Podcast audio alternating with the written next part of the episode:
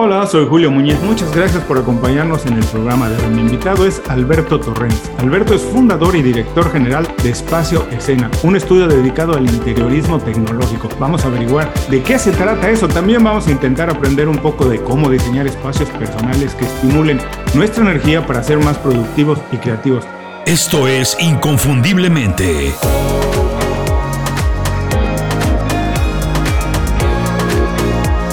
Sé extraordinario en lo que haces. Alberto, muchísimas gracias por hacer tiempo para platicar con nosotros. Para quien no está muy enterado de lo que es el interiorismo tecnológico y también de tu trayectoria, platícanos brevemente a qué te has dedicado, qué has hecho, cómo llegaste al punto en el que te encuentras ahora. Bueno, eh, en primer lugar, muchísimas gracias por invitarme. Julio, es, es un placer. Y, y nada, vamos, eh, yo te cuento un poco cómo he llegado hasta aquí. Eh, la verdad que yo soy ingeniero de telecomunicaciones. ¿Mm? Entonces, eh, pues desde que era muy pequeñito, a mí me gustaban mucho las matemáticas y la informática. Entonces, la verdad que, bueno, te cuento pues, pues un poco anecdótico, ¿no? Que siempre me hace gracia decirlo. Cuando uno tiene pues 17 años, la verdad que aún no, aún no conoce nada de la vida, ¿no? Pero se quiere saberlo todo. Entonces, uno, pues eh, yo tenía que pensar que estudiar. había pensado ser biólogo, había pensado ser, eh, bueno, informático, había pensado ser muchas cosas, ¿no? Y yo creo que cuando uno pues, es tan joven, eh, a día de hoy hay muchas ingenierías, ¿no? Está ingeniería industrial, ingeniería de caminos, eh, pues puede ser incluso arquitecto, puede ser ingeniero aeronáutico. Y a mí me gustaba mucho el nombre, me apasionaba el nombre de ingeniero de telecomunicaciones. Entonces mi madre siempre me cuenta que yo, yo lo recordé más a posteriori, pero me, me lo recordó cuando yo acabé la carrera, me dice, que yo le dije, mamá, quiero ser ingeniero de telecomunicaciones. Y me dice, anda, Alberto, pues en mi familia nadie es ingeniero, es decir, yo era, yo era el único de la familia. Me dice, ¿y por qué quieres ser eso? Le digo, si quieres que te diga la verdad, no entiendo muy bien la diferencia a día de hoy entre un informático, un ingeniero industrial, un ingeniero de telecomunicaciones. Pero dime que no, mamá, que en las tarjetas de visita poner ingeniero de telecomunicaciones no tiene que quedar fenomenal.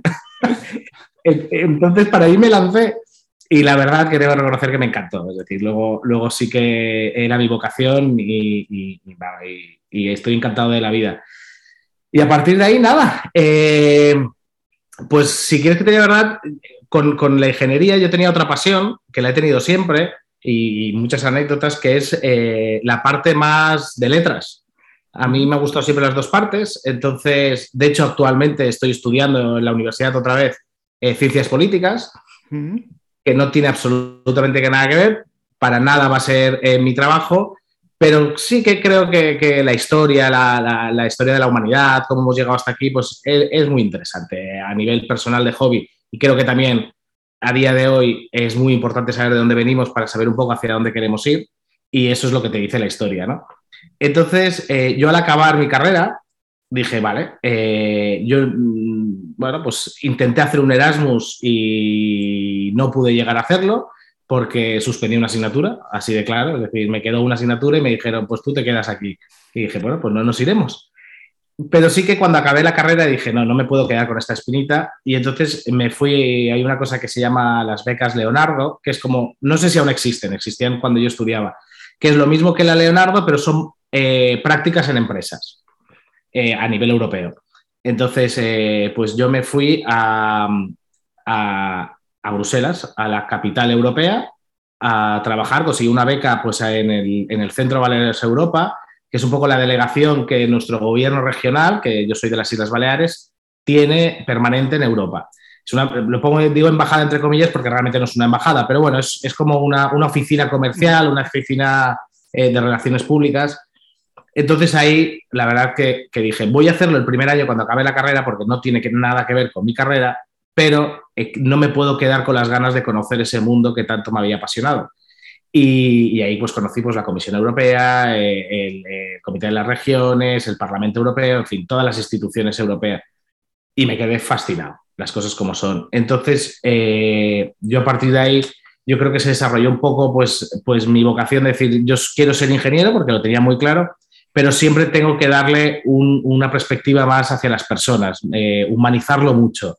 Conocí mucho la parte humana porque cuando estás, cuando conoces un poco la, lo que se tramita en el mundo, en el mundo más político, conoces un poco la historia, te das cuenta que, todos los inventos siempre tienen desde, mm, vamos, desde el invento del teléfono de Graham Bell, te das cuenta de que si no hubiera habido una utilidad, todo se queda en un papel. Es algo que a mí me apasiona mucho del diseño. Nunca tuve la vocación ni nada, pero tengo amigos muy cercanos que se han dedicado toda la vida al diseño y es algo que me apasiona nada más de la idea de pensar que cualquier cosa que utilicemos en el mundo está diseñada por una persona. Cualquier cosa, alguien dedicó esfuerzo, tiempo, energía, conocimiento para diseñar eso y como tú dices, un poco para buscarle hacerlo de manera útil, para facilitarnos alguna labor, una tarea. Entonces eso me parece, eh, en términos del diseño, me parece fascinante nada más de pensarlo. La silla en la que estoy sentado, la pluma que utilizas, todo está diseñado por una persona que o vio una necesidad o una oportunidad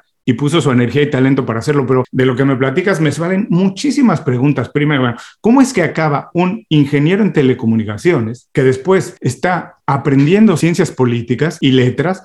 ¿Por qué decide o cómo es que llega a iniciar, fundar, echar a andar un estudio para diseñar espacios. ¿Cómo es que se juntan todas estas cosas? ¿Cómo es que alguien que está tan interesado en muchas disciplinas puede poner un negocio y echarlo a andar? Es algo que viste en tu casa, es algo que hacían tus papás, tus papás se dedicaron a muchas cosas, tenían muchas pasiones. ¿Es algo que te pasó nada más a ti en la familia? ¿Cómo fue? No, bueno, mi, padre era, emprendedor, pero era carpintero. Él ha sido y, y, sigue siendo, aunque está jubilado porque eso nunca se le va, ni se le va a ir, es carpintero. Y tenía una carpintería y hacía muebles, muebles de cocina. Y bueno, pues, eh, pues le fue bien, era, era un hombre feliz aquí en Mallorca, tenía su taller en el pueblo de toda la vida. Pero evidentemente yo eso lo había, lo había, eh, lo había cunado desde, desde pequeño. Pero sí que es cierto de cómo junto todo esto, pues es muy fácil. O muy difícil, no lo sé, porque al final nunca sabes, ¿no? Pero yo era ingeniero, entonces yo tenía un conocimiento técnico que me gustaba mucho pero también es lo que te digo, es lo, que, de humanizar, ¿no? Creo que, la ciencia no se puede quedar en un mero hecho científico, sino la ciencia sin, sin el hombre tiene que, no, sirve, tiene que ligar siempre. Entonces, como yo había vivido quizás un poco en casa, pues esa parte de carpintería, pero esa parte de hacer una cocina, hacer un mueble en una casa, pues yo eso lo tenía. Entonces, eh, yo evidentemente no soy diseñador, pero sí he visto el diseño en mi casa. Entonces, lo que decido es crear, o decidimos hace 10 años, eh, ahora en mayo cumplimos 10 años, eh, crear eh, el interiorismo tecnológico. El interiorismo porque lo había visto, porque es la parte humana, porque al final es hacer espacios confortables, pero tecnológico porque era lo que yo sabía hacer, donde yo podía haber despuntado, donde, donde creía y creo que puedo despuntar. Entonces, el interiorismo tecnológico nos lo inventamos, me lo inventé hace 10 años y era esa unión, era esa unión. ¿Y qué es básicamente? Pues es en una casa, es domótica, toda la tecnología que hay en una casa, esa, tecnología pero humanizada, una interfaz agradable, un control por voz, un, facilitarte la vida, ¿no? una seguridad, lo que fuera. Y eso eh, nos llevó mucho al tema del, audio y del vídeo. A mí siempre me había gustado mucho la música. Eh, me gustaba probar unos altavoces, otros, escuchar el disco en vinilo, en CD y, ver esas diferencias, esos directos, esas grabaciones. Entonces, eh, y sobre todo, pues el mundo del cine. Entonces, mm, decidimos especializarnos en hacer salas de cine. Ponemos todo al asador. Nosotros en Mallorca no se hacía ni una sala de cine particular, me refiero, en una casa. A nadie, los arquitectos decían, uy, uy, uy ¿esto quién lo va a hacer? No, no, no me metas en lío. Entonces nosotros, pues, RQR con las salas de cine. Y al final, a día de hoy, pues hemos conseguido crear un equipo súper multidisciplinar con ingenieros acústicos, ingenieros eléctricos, eh, diseñadores, integradores. Y hacemos, pues hemos hecho salas de cine que muchos de los clientes no los puedo decir, pero que son bastante importantes en Mallorca, en, España y, en Europa. Pues, eh, pues alguna de las mejores la hemos hecho nosotros. Y eso eh, vamos, no, uno no se puede más sentir orgulloso de cuando te llaman y te dicen, acabo de ver la película y ha sido espectacular, nunca lo había visto, joder, cómo suena. Y cuando te dicen, y mi amigo tiene una y no suena tan bien, digo, bueno, porque lo que tenemos uno en casa siempre es mejor, ¿no? Pero, pero te llena, te llena de, ilusión. Y luego, por último, que es la, tercera pata del, del, interiorismo tecnológico, que es el diseño de iluminación. Pero el diseño de iluminación no desde un punto de vista tanto, que por supuesto hay que tenerlo en cuenta, no tanto eh, lo que es elegir un, un, foquito bonito, un acabado bonito, sino crear espacios, ya los creábamos con la tecnología, con el sonido, pues crear espacios con la luz. Hacer esas tardes con tu pareja tomando el vino, que esa luz sea tenue pero a la vez práctica, esas terrazas en verano que te puedes tomar un gin tonic mirando, eh, mirando la luna o las estrellas, jugar con la luz, jugar con esos espacios para crear un todo unido que con la música, la tecnología y, la luz, pues creará pues, algo confortable, agradable, muy tecnólogo, pero a la vez muy humano. Y eso es un poco lo que, lo que por, por qué me llevó y, y, por qué hemos seguido 10 años pues siendo o intentando en la medida de lo posible ser fieles a ese, a ese origen. Cuando nada, pues cuando empezamos pues eh, así como pudimos, al principio de todo. Y vamos, felices de la vida. Ahora que más personas están trabajando en casa, o por lo menos en, un estilo mixto, muchas personas trabajan unos días en casa y unos días en la oficina, salen, en fin, pero cada día más personas trabajan desde casa. Entonces, quiero ir más adelante a esto de diseñar los espacios que nos acabas de contar, la importancia de la luz y todo. Pero hay una cosa a la que quiero regresar, no quiero dejar pasar, que nos dijiste que eh, un poco tenías el diseño de la experiencia del trabajo de tu casa, de tu padre, y además te gustaba a ti toda la tecnología, lo que tenía que ver con las telecomunicaciones. Intentaste poner las dos cosas juntas para crear tu trabajo. Entonces, esto me parece el prototipo de un emprendedor, intentar poner las cosas que le gustan y ponerlas juntas a su servicio para inventarse una profesión. Como tú dices, es un, algo que no existía, el interiorismo tecnológico no existía. Y mi pregunta va en este sentido, ¿qué tan fácil o difícil es ser el primero en algo? Intentar vender una idea que nunca antes se ha vendida. Eh, decirle a alguien que tu compañía es una compañía de interiorismo tecnológico cuando nadie conoce el término. ¿Es una ventaja o una desventaja ser pionero? ¿Ser el primero es bueno o es más difícil, Alberto? Es apasionante, si quieres que te diga la verdad. Apasionante es la palabra. Cuando echas la vista atrás y lo recuerdas, y a veces pues eh, alguna gente pues más joven que, que, está iniciando en, la emprendeduría y me pregunta, ¿no? Eh, yo, yo siempre pienso lo mismo, digo, es duro, duro, porque ir a un sitio, intentar convencerles de algo que no existe, es complicadísimo. Pero yo siempre les cuento una anécdota. Había dos, dos emprendedores que hacían zapatos y que se fueron a un país, esto hace dos siglos o tres siglos, que se fueron, eh, evidentemente es mitológica, ¿no? Pero que se fueron hace tres siglos a, África eh, y se fueron para vender zapatos en África. Y llegaron ahí, desembarcan del avión, ostras, y era una tribu ancestral do, do, donde estaba todo y nadie llevaba zapatos. Y uno de los dos hermanos le dice, vamos a volvernos, aquí no hay nada que hacer. Y el otro dice, nos vamos a volver millonarios, hay que poner zapatos a todo el mundo. Pues entonces pongámosles zapatos a todo el mundo. Eh, cuando, entonces, cuando tú explicas algo que sabes que, que, que, que, te apasiona, que sabes que es útil, que sabes que es provechoso, que sabes que eso en el futuro pues irá mejor, eso cuando lo explicas, esa pasión se traslada y entonces les haces entender, haces entender a la gente pues quiero probarlo, quiero, vamos a hacer una primera prueba. La respuesta es, es apasionante, pero me imagino que debe haber momentos muy duros, muy difíciles y que marcan la diferencia, ahí donde la mayoría de las personas dice hasta aquí, no es por aquí, y hay los poquitos que, como se dice en, en términos de emprendedor, corre la milla extra. Es, y mi pregunta es, ¿cómo se hace para trasladar esa pasión, lo dices, hay que hablar con pasión, hay que vender la idea con mucha pasión, hay que decirle a la gente que tú tienes la visión, entiendes y que más adelante va a ser eso importante, pero ¿cómo se puede utilizar esa pasión para hacer de verdad un negocio? Que no se quede en un hobby, que no se quede nada más en algo que yo entiendo, que yo sé que va a funcionar. Me ha encantado lo que has dicho de la milla extra, no lo había oído nunca, pero es que es tal cual. Y nadie te enseña a que va a existir esa milla extra porque esa milla extra es el plus, ¿no? Me imagino es el plus de donde tú ya te crees que no tienes fuerzas y entonces uh -huh. las sacas. A mí me ha pasado, sin duda alguna, me ha pasado. Y, y, yo creo que a todos los que hemos intentado empezar algo nos ha pasado. Y quien diga lo contrario, pues supongo que miente, porque le ha pasado seguro. Hay esos momentos que dices, tiro la toalla. Yo trabajaba eh, para un banco antes y digo, bueno, a lo mejor si vuelvo a pedirme, a lo mejor me dejan volver a entrar, ¿no? Hombre, por supuesto que se te pasa la cabeza. Pero te voy a decir una cosa para, para que veas lo que es la pasión y, y, y lo que eh, me llamaron de un antiguo trabajo que tenía cuando estaba recorriendo, no había llegado a una examilla extra, pero vamos, estaba, estaba por eso que decía, ostras, qué feo que es, porque lo del emprendedor es precioso, esa pasión y tal. Pero claro, luego cuando llega a final de mes, eh, las facturas te llegan ¿eh? y, no le cuentes tu vida de la pasión, pues las facturas van a llegar.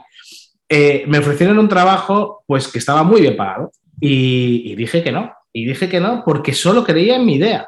Claro, si alguien me preguntara en esa misma situación, ¿qué hago? Yo no puedo, nadie podemos responder a esa pregunta. Uno la tiene que tomar por sí mismo, ¿no? Claro. Pero desde luego tienes que estar dispuesto a dar estas respuestas y a, que te hagan estas preguntas, porque también te pones a prueba a ti mismo. Esto es muy duro, sin duda alguna. Pero esa pasión lo puede todo al final. Es decir, eh, el objetivo aquí no es hacerse millonarios, el objetivo es disfrutar con tu trabajo.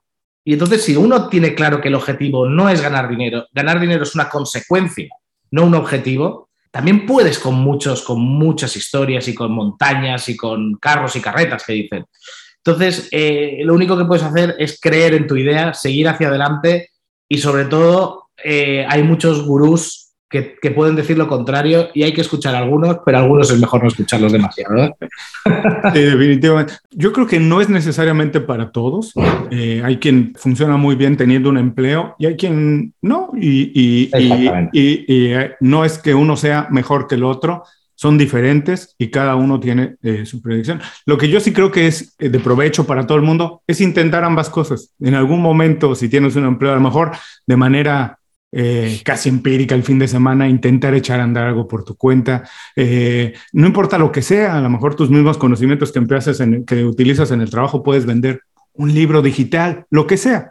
Con ese, con ese espíritu de, eh, de emprender algo, porque yo creo que, la, como tú dices, las satisfacciones, no de hacerse millonario, sino las satisfacciones de poner un trabajo y que la gente pague por él, la verdad es que son altísimas. Ahora sí quiero, después de esta parte de emprendedor, que seguramente seguirán saliendo durante la conversación muchas de esas pildoritas, quiero ir un poco más al trabajo que hacen ustedes en Espacio Escena, que es muy importante porque, bueno, me imagino por la pasión que tienes al hablar del trabajo, me imagino que el diseño que hacen de los espacios para los clientes debe ser excepcional, pero ahora que todo el mundo está, como hablábamos al inicio de la pregunta, de la entrevista, eh, trabajando un poco más en casa, ¿qué tiene que hacer? ¿Qué, tiene, ¿Qué hace diferente los espacios que ustedes diseñan a los que diseña la competencia?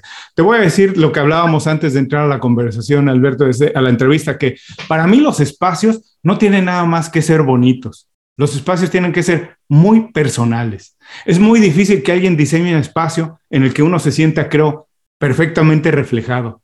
Incluso creo que las casas se tienen que decorar a lo largo de mucho tiempo, porque después de vivir el espacio dices, aquí hace falta esto, aquí hace falta un cuadro así, aquí hace falta un mueble de esta manera. Entonces, ¿qué hace diferente? ¿Cómo abordan ustedes el trabajo, primero, del diseño de un espacio? Y después quiero que vayamos a esto, hacer los espacios un poco más personales, ahora que todo el mundo está trabajando un poco más de tiempo en su casa. Pues mira, nosotros eh, diseñamos los espacios desde un punto de vista de la ingeniería.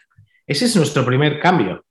Es un cambio, pero sabiendo que tiene que ser bonito. Es decir, la gente quiere espacios bonitos, lo primero de todo. ¿Qué tipo de espacios bonitos? Pues unos los querrán más, más tipo personal que dices tú, involucrarse más, y otros dirán, no, no, yo confío en mi arquitecto, en mi interiorista y que me lo hagan ellos. y más tipo, a lo mejor una revista, más tipo un Pinterest, ¿no? Cada uno tiene que, creer el espacio que él quiere. Partiendo de esa base, nosotros lo que hacemos es, perfecto, nosotros no, juzgamos estilos, juzgamos maneras de vivir. Lo que vamos a hacer es, tú ahora hayas elegido este espacio, este, este, esta tipología, ¿no? este concepto, yo voy a hacer que esto sea funcional. Yo voy a hacer que lo disfrutes. Yo voy a hacer que sea práctico. Voy a hacer, te voy a integrar tecnología, es decir, no, no vivimos hace un siglo, vivimos el siglo XXI y la tecnología existe y la tecnología puede ser muy práctica si está bien diseñada. Entonces yo te voy a hacer un diseño de la tecnología para que se integre exactamente con ese estilo que tú quieres. Voy a hacer que tú estés, tú que has querido, por ejemplo, y, pongo algunos ejemplos. No, yo quiero una cocina con una barra para que cuando vengan mis amigos eh, podamos estar ahí todos, con una mesa. Perfecto. Pues vamos a hacer que ese espacio tenga una sonoridad especial, que tú puedas decir, voy a poner música pues para poder eh, hacer fiestas, ¿no? Unos altavoces con, con mucho bajo, voy, a, voy a tener en cuenta la acústica, voy a hacer una luz que en esos momentos se pueda atenuar, pero que tenga esos puntitos, pues a lo mejor de algún tipo de color, algún tipo de, destello, para que puedas hacer esas fiestas. Quizás otros te dirán, no, no, yo lo mira, yo soy muy casolano, lo que quiero es una barrita muy bonita en una cocina o, una, o una zona de lectura, porque a mí me gusta estar con mi pareja o yo solo leyendo un libro en un trocito que voy a hacer una biblioteca. Bueno, pues vamos a hacer una música, una acústica que sea fina, que sea delicada, que sea para lo mejor para escuchar ese tipo más, más tipo ópera o más tipo que no sea tan cañero, no es, una música electrónica, es más algo más artesanal. Y una luz que evidentemente te permita leer, pero que te deje en penumbra todos esos libros que tú tanto aprecio les tienes. Es decir, voy a hacer que esos espacios que tú concibes en tu cabeza no se queden en una foto, sino que los vivas. Entonces, eso es lo que nosotros diseñamos, vivencias, practicidad dentro de una casa. Mira, me gusta eso que dices que es como diseñar casi experiencias y me gustaron dos palabras que dijiste mucho, que el espacio tiene que ser funcional y práctico, no necesariamente, pero además debe gustarte, debe ser bonito, pero no que no se quede en la fotografía, que sea funcional y práctico. Ahora me imagino, eh, esto es casi difícil de pensarlo y decirlo, pero a lo mejor con la pandemia como más personas están en casa, a lo mejor el trabajo de ustedes ha, aumentado y a lo mejor es uno de esos negocios que se ha visto beneficiado de algo que parecía una mala historia, ¿cierto? Pero quiero que me digas si puedes hacernos, el vendernos la idea a las personas de verdad de preocuparse. Yo sé que ustedes trabajan con clientes que deben tener presupuestos altísimos, pero esto no es nada más para gente que tiene muchísima plata. Todo el mundo en su casa debe diseñar un espacio y debe diseñar los espacios de acuerdo a, las necesidades y posibilidades. Véndenos esa idea, Alberto. Dile a todo el mundo que nos está escuchando por qué tiene que preocuparse por diseñar los espacios de su casa. Pues porque es donde se pasa la mayor parte del tiempo, ni más ni menos. Es decir, lo que tú has dicho, yo creo que, la pandemia ha tenido, eh, evidentemente el 99,9% son cosas malas, pero ese resquicio es porque nos hemos dado cuenta de que nuestras casas son hogares, que no es un sitio para hacerse una foto y decir qué bonito es, es un sitio donde tú la vives. Y cada vez, pues, bueno, estuvimos muchos meses viviéndola 24 horas, pero ahora, pues cada vez decimos, ostras, ahora nos dejan más, ahora nos dejan menos. Bueno, eh, diseñemos, o sea, la, gente tiene que pensar mucho que, es muy bonito, pero eh, tiene que poder vivirla. No, es cuestión de poner figuritas, cuadros y sofás que sean preciosos, pero que luego te destrocen la espalda, que no sirven para nada y que lo único que hacen es llenarse de polvo. Entonces, eh, es, tan importante estar a gusto, poder, poder disfrutar esos momentos, porque al final, y eso lo, sabemos mucho por nuestros clientes, lo que tú has dicho, es verdad, que nosotros pues eh, hemos crecido, hemos aumentado el negocio porque la gente ha sido más consciente de sus casas. Pero ha sido más consciente porque también nos han contado muchas historias.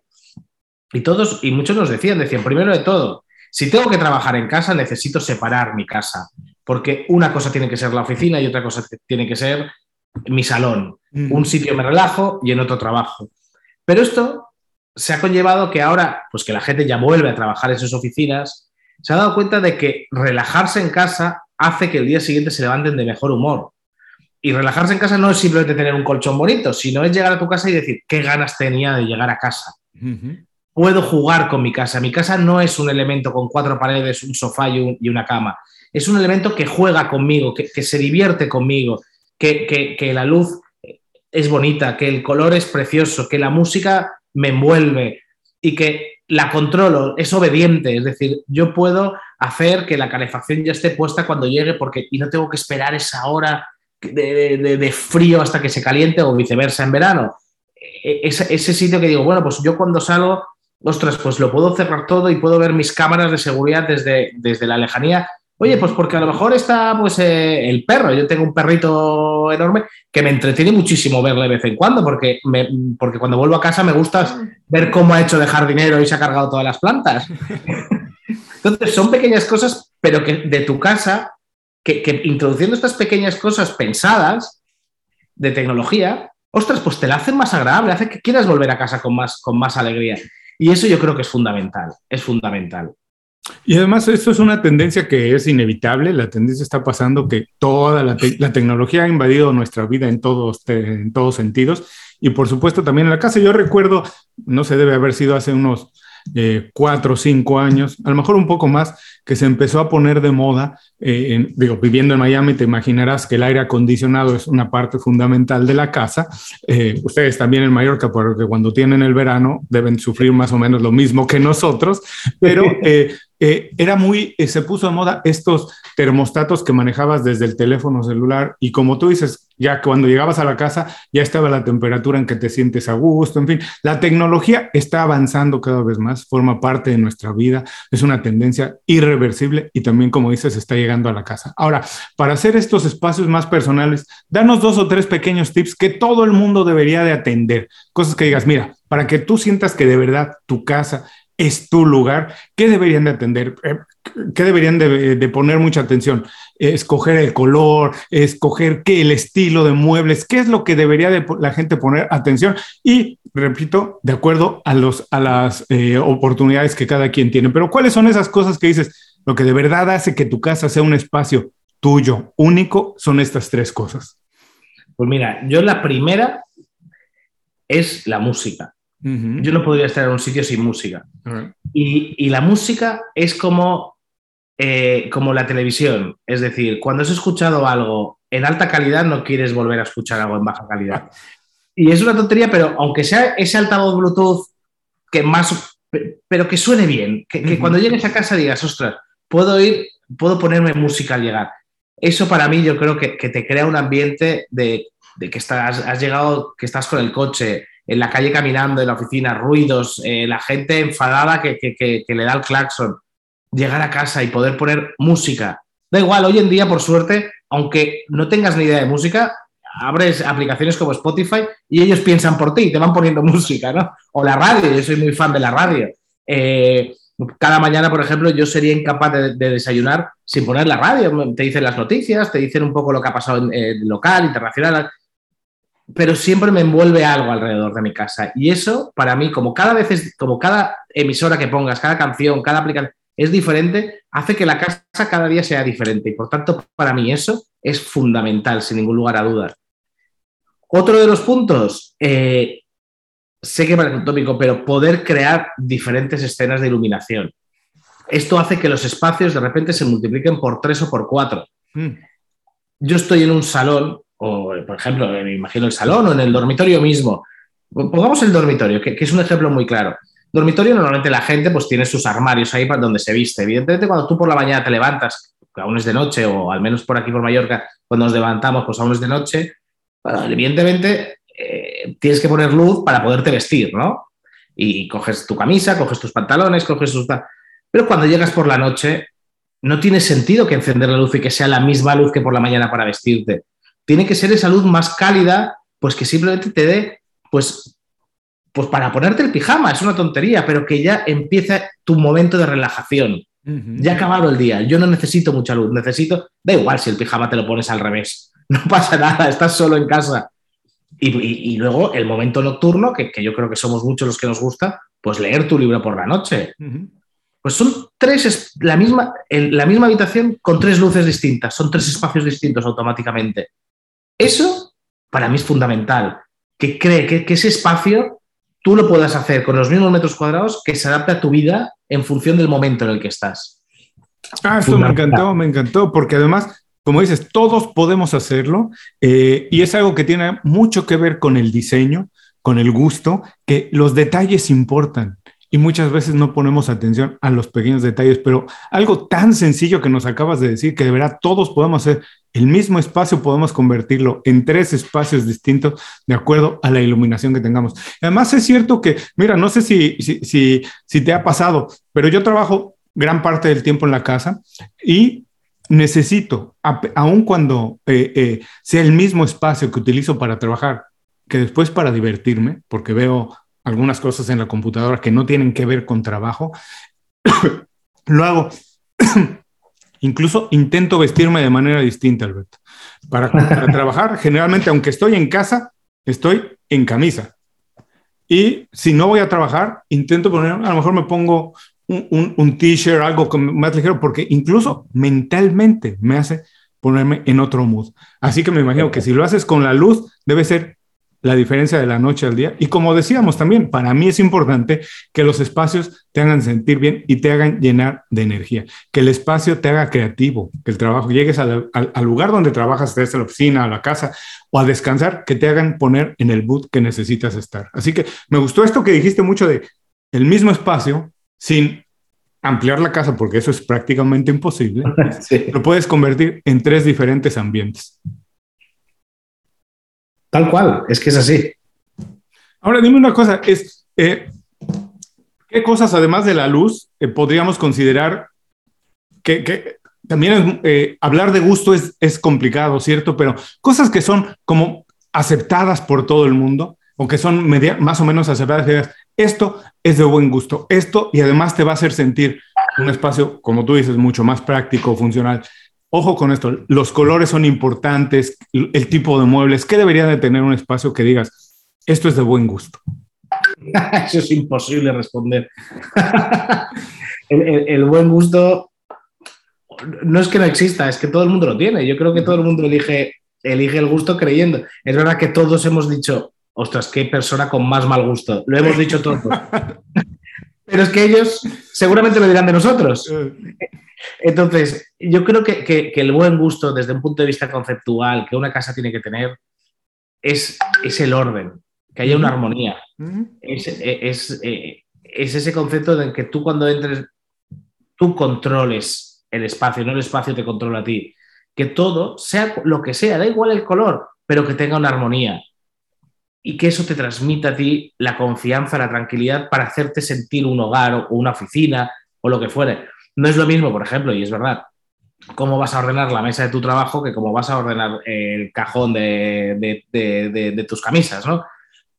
Pero las dos cosas seguramente irán ligadas, porque eso forma parte de tu ser. Entonces, una casa armoniosa, esto al final es mucho el feng shui y todo, y todo este tema, ¿no? Pero sin entrar tanto en ese, en ese concepto, pues un poco más mitológico, es armonía, es, es, es un concepto totalmente ligado a la persona y que seas capaz de controlar esa casa desde un punto de vista emocional. Que esa casa la hayas creado tú a tu gusto y que no te esté controlando a ti. Porque eso sí que lo he visto muchas veces y a veces es, un poco triste. Casas diseñadas por otros, pero para vivir. Entonces, esa persona que vive dice, es preciosa, pero no me siento a gusto. Y es porque no tiene su armonía, no tiene su estilo, su estilo interior filosófico, eso creo que es, fundamental y en el fondo todo esto implica como mínimo ser un poquito ordenado. Hay que ser un poquito ordenado en la casa porque para que no te coma. Eso sí bien. Y ojo, yo soy muy desordenado, ¿eh? pero tengo que reconocer que cuando lo ordeno todo bien, digo, qué bien me siento. Tengo que reconocerlo. Visita inconfundiblemente.com. Todo lo que necesitas para destacar en lo que haces en un solo lugar. Gracias por seguir con nosotros. Estoy platicando con Alberto Torrent. Eh, la primera parte de la entrevista ha sido muy buena. Ahora que todo el mundo estamos trabajando un poco más de tiempo en casa, Revísenla, escúchenla un par de veces más porque Alberto nos ha dejado varios tips de cómo podemos organizar nuestro espacio. Hablaba del orden, de la iluminación, de los pequeños detalles que todos podemos poner en el espacio sin importar el tamaño o nuestro presupuesto. Así que vale mucho la pena. Ahora lo que quiero, Alberto, son preguntas un poco más rápidas y es nada más para entender tu mentalidad como emprendedor, como profesional. Nos dijiste algo al inicio de la entrevista y es muy importante también revisarlo, de cómo pusiste varios intereses juntos para inventar tu propio trabajo, tu, tu, profesión. Así que me gustaría saber, lo primero que me gustaría saber en este sentido es, si tú consideras que tienes algún hábito personal, nos dijiste que eres un poco desordenado, pero si hay algún hábito personal que digas, wow, este ha sido el hábito definitivo, el que realmente me ayudó a pasar los momentos difíciles, el que me ha ayudado a conseguir más objetivos. Sin duda alguna la curiosidad. La curiosidad, eh, lo soy por naturaleza, eh, me encanta leer, me encanta buscar, me encanta y, al final enlazo cosas que no tienen nada que ver, pero creo que cuando uno se dedica al mundo de la emprendeduría, tienes que ser curioso de saber lo que se está haciendo por el mundo, no para copiar, sino para aprender de ellos y tú, lo que tú decías muy bien, fusionarlo todo y crear tu propio estilo. Mira, nunca creo que nunca en todas las entrevistas que he hecho alguien me había dicho que la curiosidad es un hábito. Me encanta. Yo también soy curioso. Además me gustan los gatos. Creo que también eso se, son curiosos por, por naturaleza. Pero es cierto, es, me parece hasta difícil pensar que alguien no sea curioso, porque es la manera de aprender algo, de ver, de quiero ver qué está pasando allá, pero es, hay personas que no lo son, pero el emprendedor, como dices, tiene que serlo. Ahora, ¿hay algún hábito que no tienes y te gustaría tener? por desgracia será la mayoría. pero como no los tengo, no los sé. Pero, pero no, me gustaría sin duda alguna ser más ordenado, eso es indiscutible, pero tampoco ya te digo que no hago mucho empeño para serlo, entonces no creo que, lo vaya a conseguir, ¿no? Pero, pero sí, yo creo que, que, los hábitos que uno no tiene son aquellos que precisamente hay que buscar para intentar interiorizarlos y como mínimo entenderlos. Hay muchos, muchos tipos de personas en las que se puede aprender tanto, que tienen tantos hábitos, que ahí es donde creo que hay que ahondar para poder desarrollarte un poquito mejor como persona. Oye, ahora con lo de la pandemia, todo el mundo hemos un poco variado nuestro estilo de trabajo. Las cosas parece que van una vez más normalizándose, pero de cualquier manera creo que hay hábitos que cambiaron o prácticas que cambiaron. ¿Tú cambiaste algo en tu forma de trabajo? ¿Estás haciendo algo distinto que me digas, sabes que a partir de esto cambié esto y la verdad es que el trabajo me está haciendo mejor o mejoré en esto? Pues eh, yo creo que hemos aprendido todos y sin duda alguna eh, hay que intentar aprender siempre para mejor, ¿no? Yo sí que he cambiado cosas. He intentado, por ejemplo, y parece una tontería, pero hacer muchas más reuniones a través de, Zoom, de, Skype, bueno, de, plataformas digitales, donde ganas una cantidad de tiempo brutal en desplazamientos. Eh, me permite una de las cosas que más me gusta, que es poder ir a comer a casa. Eh, es una pequeña, no, te voy a decir manía, pero es una pequeña ilusión que tengo cada día, a ver si hoy podré ir a comer a casa. y, y, creo que eso la pandemia nos ha enseñado de que no importa vernos todo el rato que podemos hacer muchas cosas gracias a la tecnología. Es verdad que eh, el contacto humano nunca hay que perderlo, pero hay muchísimas reuniones, muchísimos eh, eh, negocios que digamos que se pueden hablar perfectísimamente poniéndonos cara. Es verdad que el teléfono se queda un poco frío, pero viéndonos las caras con las cámaras, yo creo que, que todos hemos aprendido que eso existe y se puede utilizar muy bien. además, sabes, yo también platico mucho con mis amigos e incluso también aquí en las entrevistas que creo que el salto de la llamada de voz de no vernos, de nada más llamarnos, a enviarnos mensajes de texto fue más largo que el viaje de los mensajes de texto a las llamadas, a las videollamadas. Hoy en día es difícil decirle a alguien, vamos a llamarnos sin que considere que va a ser una videollamada. Hoy todo el mundo, de, todas las edades. y de todos los países. Antes les costaba mucho trabajo enviar un mensaje de texto, preferían llamar. Todo el mundo ha migrado muy rápido a la videollamada todo el mundo de todas las ciudades está listo. Y como dices, hay, se han ido mejorando. A veces quedan un poco frías, pero también hay maneras de hacerlas mucho más cálidas y de hacerlas mucho más personales. Ahora ya estamos entrando a las preguntas facilitas. Eh, ya me dijiste antes de empezar a grabar que es un hábito que te gusta hacer, que te gusta leer, así que platícanos qué estás leyendo ahora o qué estás viendo. Cuéntanos algo que las personas puedan utilizar como fuente, ya sea de información o de inspiración, lo que sea. Pues mira, eh, ahora estoy leyendo un libro y justo acabo de acabar uno, eh, pero que la verdad que, que me lo regalaron y tengo que decir que son apasionantes y que vamos, no, puedo más que recomendárselos. Uno, uno, de cada tipo. Hay un, libro de David Jiménez que se llama El Director. Es un libro sobre un exdirector de un periódico y cómo eh, bueno, e, es muy ameno, muy divertido y de cómo pues todos esos pequeños poderes fácticos que existen, ¿no? Influenciaron para su derrumbe final. Mm. Me pareció muy interesante porque es conocer cómo funcionan pues, eh, los grandes medios de comunicación por dentro y me parece, además, eh, David Jiménez, que le seguía desde hacía mucho tiempo, eh, fue un periodista que fue corresponsal en Asia, pues luego ya recayó en Madrid para ser el director del periódico. Me parece apasionante, me parece que es una vida que ha tenido pues eh, totalmente productiva y me ha gustado mucho. Y lo que me estoy leyendo es ¿Por qué fracasan los países? Es muy curioso. Estaba relacionado pues, con un poco de la historia y de la historia política, pero es un libro que, bueno, no a todos les va a gustar y que incluso crea un poco de polémica. Pero creo que hay que crear polémica. Es decir, uno no tiene que leer siempre lo que quiere oír o lo que quiere leer en este caso.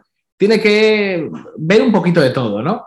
Y es un libro de, dos profesores de universidad de aquí de, Estados Unidos que son espectaculares, doctores, que, con una base científica enorme y que nos enseña muchas cosas desde su punto de vista, evidentemente, de por qué a algunos países les ha ido mejor que otros. Me parece fascinante y lo recomiendo a todo el mundo. Fíjate que lo tengo en mi lista de libros por leer, todavía no he llegado a él, pero ya lo tenía pensado. El que no conocía es el director, que también eh, he trabajado toda mi vida en medios de comunicación y me interesa mucho ver esta visión desde dentro de por qué, cómo es que cae el director de un gran medio. Así que bueno, ya nos dejaste una buena recomendación, algo de tarea para el fin de semana, buscar estos libros y empezar a meterles ahí un poco de eh, Sabes, eh, me gusta mucho hablar de las recomendaciones de, los invitados porque hablan no nada más de la parte del trabajo, que es muy importante para lo que hacemos aquí en Inconfundiblemente, pero también de la parte humana y de la parte personal. Como sabes, el programa se llama Inconfundiblemente y ahora me gustaría saber por qué o qué Alberto Torrens es inconfundible.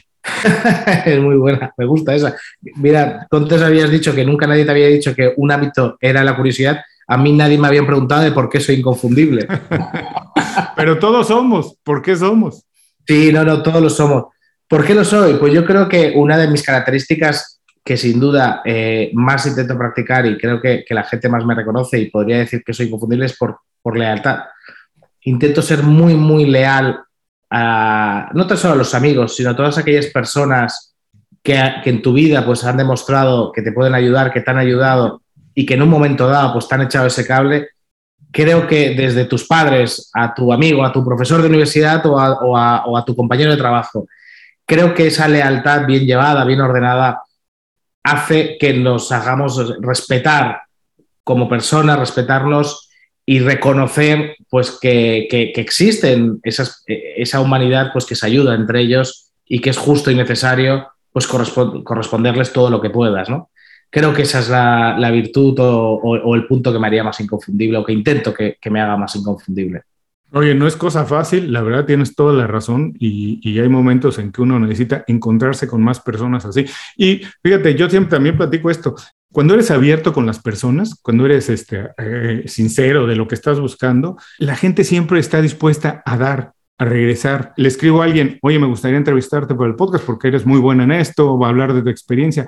Generalmente las personas son quieren compartir, quieren eh, eh, contar de su experiencia, quieren transmitir su conocimiento, pero no se debe quedar nada más ahí. A esa persona que un día ya te ayudó, que después tú le puedas tirar un cable, eso ser leal en eso, siempre pagar el favor, me parece que es, bueno, como tú dices, es una, una, una manera de ser inconfundible, que reconozcan en ti que, bueno, él siempre está ahí, siempre está ahí cuando se le necesita por X o Y, Z, siempre está ahí para echar una mano. Yo creo que es muy válido. Ahora, las personas ya nos vieron, ya nos escucharon durante algún tiempo. Si tienes oportunidad, hay muchos tips durante la entrevista, pero si tienes oportunidad de que se queden con una idea de esta conversación, ¿con qué te gustaría que se queden? Que digan, wow, los escuché. Y de Alberto me llevo esta idea. ¿Con qué te gustaría que se queden? Pues me voy a quedar con una idea que has dicho tú y me ha encantado y me la ha apuntado aquí abajo. La milla, la última milla, creo que la has dicho. La milla extra. La milla extra. Me ha encantado. Creo que es el, eh, es el tip que, que, yo sacaría de, esta, de esta entrevista, porque creo que si, con lo que tú dices, ¿no? que nos escucha mucha gente que tiene proyectos, ya yo creo que ya no solo empresariales, ¿no? sino proyectos de vida en general, pero evidentemente también empresariales, eh, creo que tiene que tener muy claro que va a existir esa milla extra, que nadie les va a enseñar cómo afrontarla pero ahí es donde uno va a sacar sin duda alguna lo mejor, que ni siquiera sabía que era capaz de hacerlo y le va a enseñar para el resto de su vida cómo afrontar los problemas y que esté preparado y que, y, que le meta pasión a esa milla extra. Bueno, pues qué buen mensaje para terminar, pero antes de irnos, no te voy a dejar ir todavía, por favor, dinos dónde podemos saber más de tu trabajo, dónde podemos ver el portafolio del trabajo que están haciendo, lo que están haciendo, a dónde vamos. Bueno, pues nosotros evidentemente tenemos una página web eh, que, se, que se llama Espacio escena, espacio escena eh, y escena es cine, eh, scena.com. Y ahí pues está todo nuestro portafolio de todos nuestros proyectos que hemos creado, está todo el equipo, e intentamos transmitir nuestros valores y yo creo que si tienen un minuto de pasearse por ahí verán cosas muy chulas y que les gustará. Y no se preocupen si ahora mismo no pueden tomar notas, si están haciendo ejercicio, si están haciendo algo más, manejando, mientras están escuchando esto, no se preocupen. Regresen un poco más tarde a las notas del programa y dejaremos el enlace directo a la compañía de Alberto. Y les platico, yo ya me la revisé, así que si quieren pasar un buen rato, ver cosas lindas, sabes, a mí me gusta mucho Instagram por eso, Alberto, porque uno pues tú decides a quién seguir y me gusta porque me gustan ver cosas que me pongan de buen humor, cosas lindas. Las noticias no siempre es eso, así que por eso me gusta el día empezarlo más bien viendo Instagram. Si a ustedes también les gusta ver cosas lindas, pásense por la página de Alberto, la verdad es que el trabajo que hacen es muy, muy bonito, de una calidad impresionante. Y ahora que todo el mundo tiene, está buscando ideas para arreglar un poco más sus espacios. Pásense por ahí, se van a dar, van a pasar un buen momento. Alberto, muchísimas gracias por el tiempo. Te mando un abrazo grande. Espero que la próxima vez sea en Mallorca. No conozco, me encantaría. Serás también bien recibido si, si, nos visitas en Miami, pero la verdad, ojalá que la próxima vez sea en Mallorca, en persona, para tomarnos unas cañas. Estáis totalmente invitadísimos. Aquí, desde luego, nadie ha vuelto diciendo qué mal me han tratado y no seréis los primeros. No, nunca. Creo que en España nunca me ha pasado eso. Nunca he comido mal en ninguna parte. Siempre he comido bien, siempre he bebido bien. Así que de verdad espero que la próxima vez sea en Mallorca. Te mando un abrazo muy grande. Otro muchísimo, muy grande y muchísimas gracias por haberme invitado. Ha sido un placer enorme estar aquí con vosotros. Y a todos les recuerdo que todos los consejos, así como los tips para que nos ha dejado Alberto y el enlace directo a su página, los pueden encontrar en las notas de este programa. Muchas gracias por escuchar el programa. Si algo te pareció interesante, visita inconfundiblemente.com. Tenemos un blog, un canal de YouTube y un boletín donde recomendamos libros, documentales y herramientas para ayudarte a destacar en lo que haces. Se llama Las 5 Razones y llega todos los viernes. Por último, si quieres mejorar tu marca personal de manera fácil e inmediata, recomiéndanos con tus amigos y comparte este programa, porque cuando compartes contenido con valor, dejas una buena impresión.